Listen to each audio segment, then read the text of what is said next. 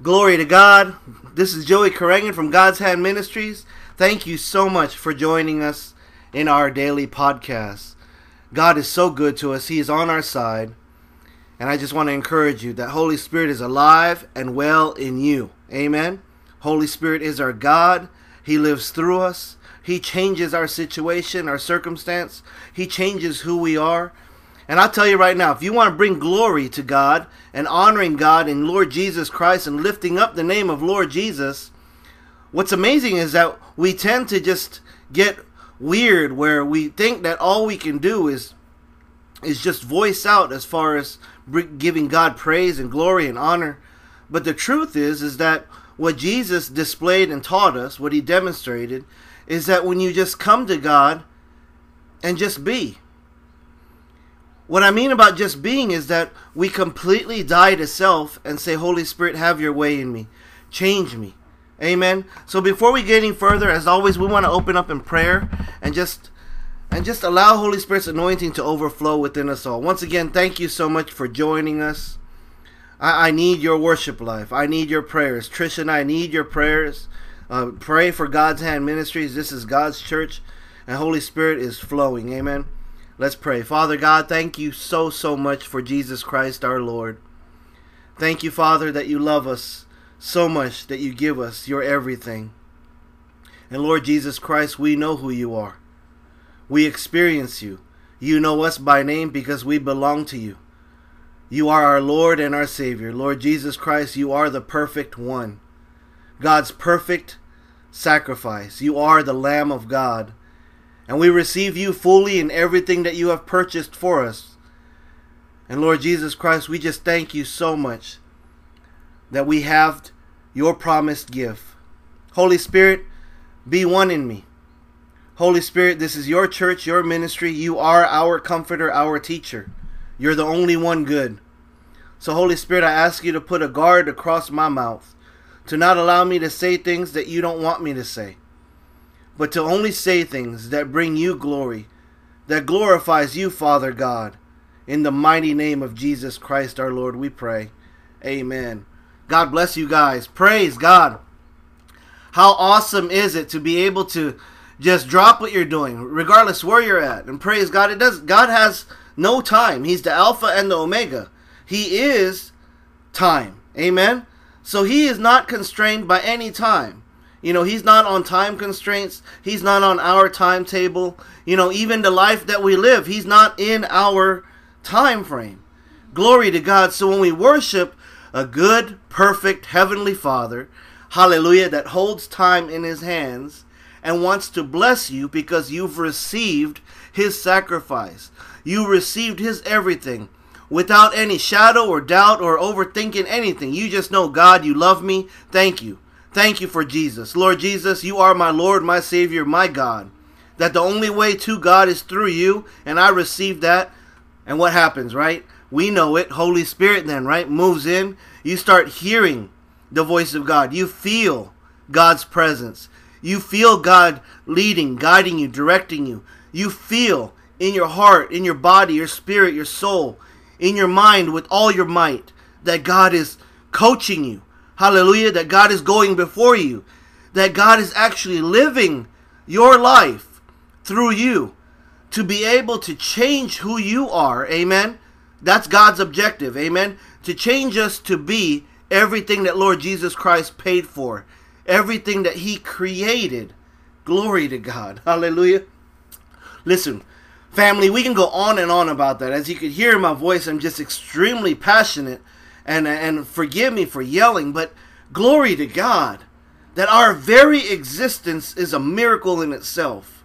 That we would die with Christ and be resurrected in the newness of life.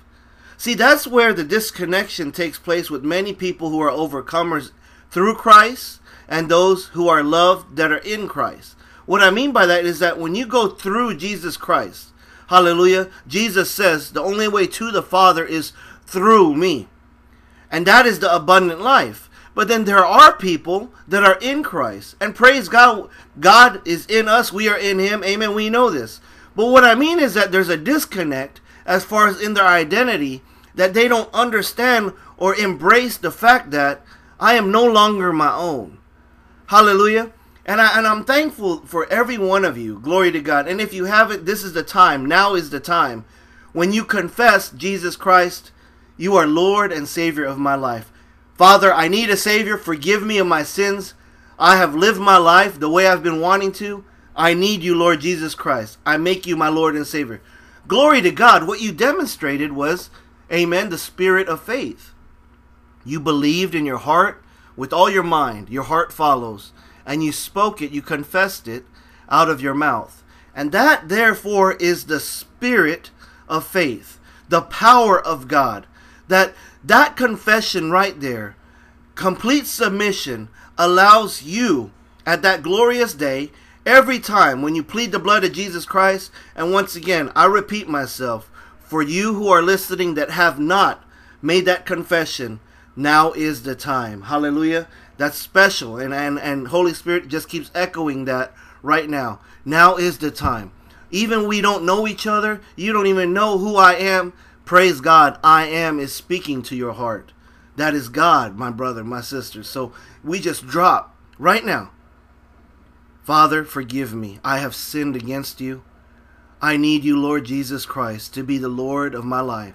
Say that with me in your own way. If you're overflowing in tears, if you're overwhelmed, you feel the presence of God in you, just cry and say, Jesus, you are my Lord.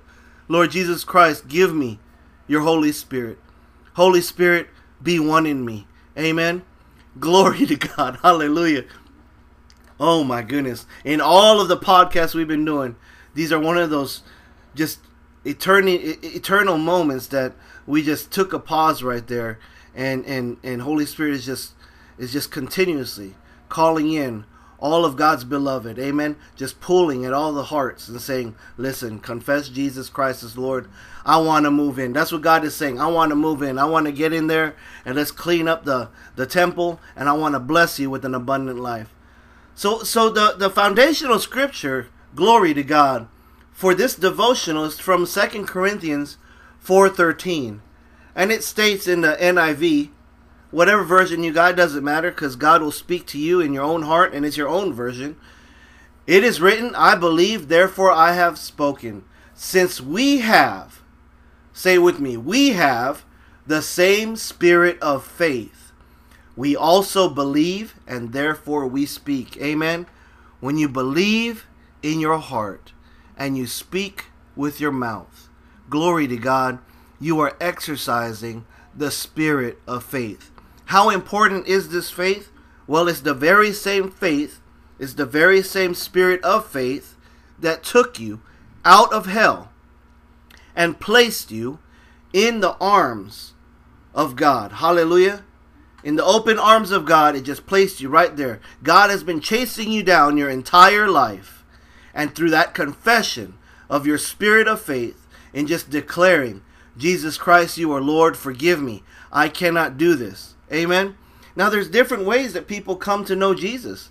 Some people come to know Jesus just for the fact that they hear God's voice and they know I am called and chosen to be God's beloved. Some people go through things. Oh my goodness, go through things that the enemy has plotted against them and tried to distract them and tried to put them in the ground. And God said, No, no.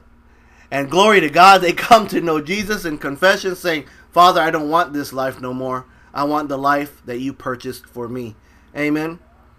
I encourage you today to exercise your spirit of faith, to know who you are in Christ, and to continuously speak the godly words that Holy Spirit has deposited in your heart.